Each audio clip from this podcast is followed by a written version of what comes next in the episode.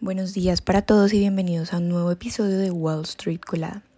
Hoy, lunes 26 de febrero, el Dow Jones bajó 0,08% en el pre-market, el S&P 500 bajó 0,04%, el Nasdaq bajó 0.03% y el petróleo bajó 0.27% hasta los 76.27 dólares por barril.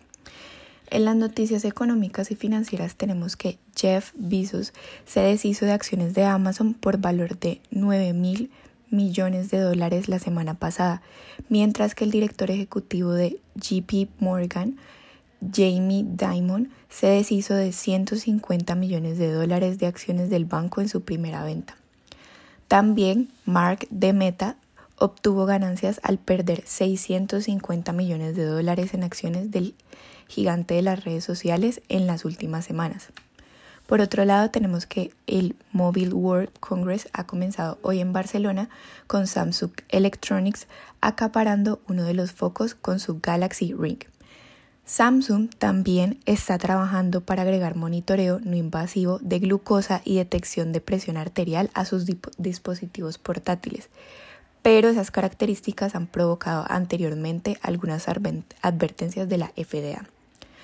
Por otro lado, tenemos que Microsoft ofreció vender Bing a Apple en 2018 o formar una empresa conjunta relacionada con el motor de búsqueda, según un escrito posterior al juicio recientemente revelado del caso antimonopolio del Departamento de Justicia contra Google.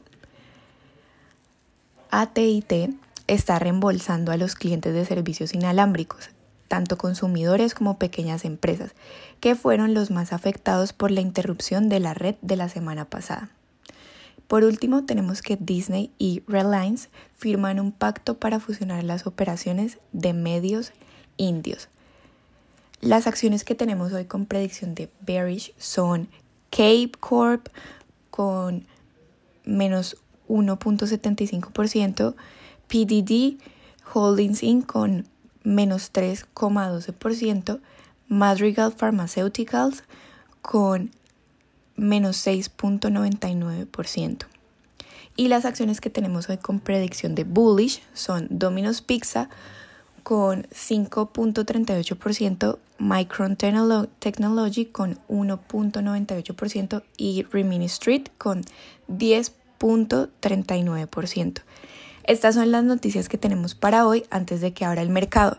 Les recordamos que pueden encontrarnos en todas nuestras redes sociales como arroba Spanglish Trades y visitar nuestra página web www.spanglishtrades.com para que no se pierdan de ninguna noticia en la actualización del mundo de la bolsa de valores en español.